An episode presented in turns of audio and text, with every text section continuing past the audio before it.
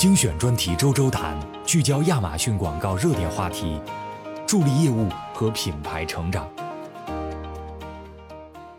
大家好，我是亚马逊广告的 Ivy。最近啊，有很多卖家朋友会问我，在使用商品推广广告的时候，我能不能根据某一个广告的某一个地方去给它设置竞价呢？比如 Top of Search 搜索的首屏首页的位置，或者说在商品详情页，我能不能为他们去定制化我的 bidding 我的竞价，从而去决定我要不要在那个地方展现呢？那针对这个问题呢，答案是可以的。商品推广广告确实是可以让我们针对广告位去进行投放的。当我们在后台设置广告的时候啊，我们会看到有一个框框，它的名字叫做“广告活动的竞价策略”。在这个框框里面呢，我们会看到有一个小标签，名字叫“根据广告位调整竞价”。我们可以在那个地方做相关的设置，去为不同的广告位设置不同的竞价。首先，第一个位置呢是 Top of Search 搜索结果页的顶部。这个地方，因为它占据了搜索结果页最上端的位置，所以吸引了消费者非常多的注意力。第二个位置呢是 Product Page 商品详情页的广告位，而第三个位置呢叫 Rest of Search 搜索结果页其他位置，这就包含了搜索结果页首屏中间靠下的位置，以及搜索结果页第二页打后的位置。针对前面两种 top of search 还有商品详情页的位置，我们最多可以为这个广告位加价百分之九百。也就是说，我一开始出价一美金的话，那么我增幅可以最大增大九倍，那就是以十美金的价格去竞争这个位置。很多卖家朋友会问我啊，觉得他们在自动广告里面好像关键词的投放效果要好于商品详情页的投放，或是有一些卖家觉得商品详情页的投放效果要好于关键词的投放，所以就问我能不能针对这两个位置、这两种投放方式去做分别的竞价。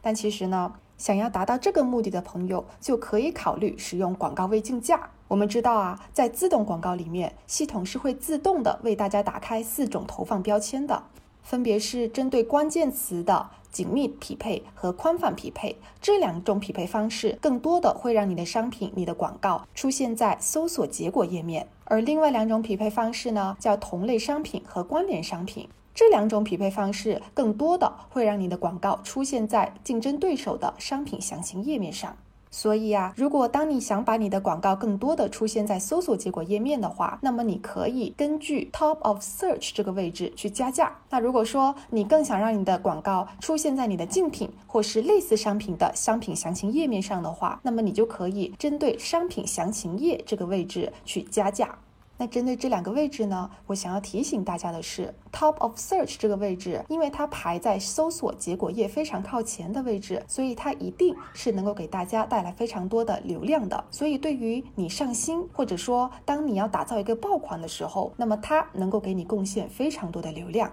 而商品详情页这个位置呢，也是很多卖家朋友都很喜欢的位置，因为啊，这是一个从竞争对手那里去抢关联流量的机会。但我要提醒大家的是，这个位置因为已经非常接近于消费者的购物终端了，所以当你的商品比你的竞争对手更加具有相对优势的话，这个相对优势指的是价格方面、星级方面，或者说你的设计啊、特性等方面有这种优势的话，那么你去赢得它的流量的可能性会比较大。所以大家在选择我要去着重的投资哪一个广告位的时候，大家需要根据自己的 ASIN 所处于的状态去做选择。那有一些卖家呢，他分析了自己的广告表现，发现啊，他在 Rest of Search 就是搜索结果其余位置的广告表现，并没有另外两个位置的广告表现那么好，所以啊，他就想限制 Rest of Search 这个位置的广告竞价。我们现在呀没有办法去决定说我要不要把这个广告出现在 Rest of Search 这个位置。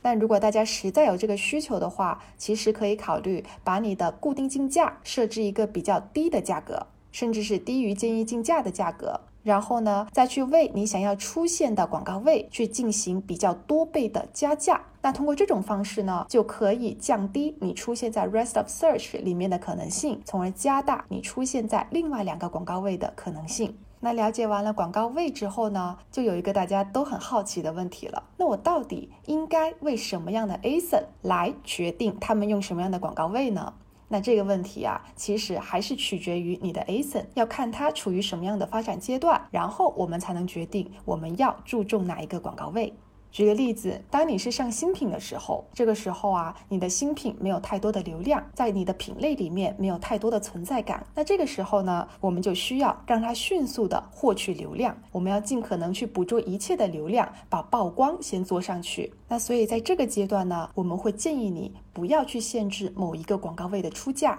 而是以一个略高于建议竞价的出价来开启你的广告，让它跑起来，给你带来更多的相关流量。那接下来呢？我们经过了一段时期的前期推广，你的商品会进入一个销售爬坡阶段。你会发现呢，你的销量在慢慢的增长。那这个阶段呢，我们可以把它称为销售拉动阶段。在这个销售快速增长的阶段呢，我们可以更多的去针对 top of search 这个位置去进行大胆的加价调整，因为这个位置呢，可以为你的商品带来更多的流量，更多的消费者在搜索的第一眼位置就能看到你的商品，从而提高你转化和出单的可能性，帮助你的商品推爆款。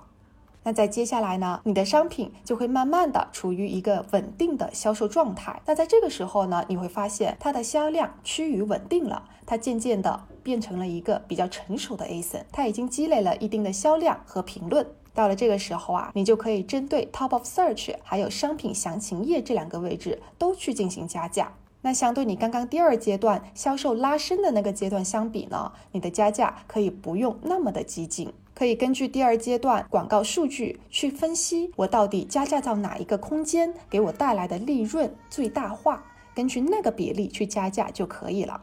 那有一些商品呢，你会发现它渐渐的销量在下降，那么针对他们来说，他们可能已经进入生命周期的末期了。那针对这一类的商品啊，你就要准备去清理库存。如果你想要迅速的去清理库存的话呢，那可以搭配使用 coupon 我们的优惠券以及我们的广告位竞价。通过前期的分析啊，你会知道你的商品在哪个广告位最好卖货。所以呢，你可以设定一个比较低的初始竞价，针对那个广告位去进行加价，搭配 coupon 起来使用，那么可以帮助你迅速的清理库存。不知道大家觉得最喜欢的广告位是什么呢？欢迎大家留言私信我们一起探讨。关于大家后面想要听到广告的哪些内容，也可以留言告诉我们。我们本期的内容就到这里结束了，我们下期再见。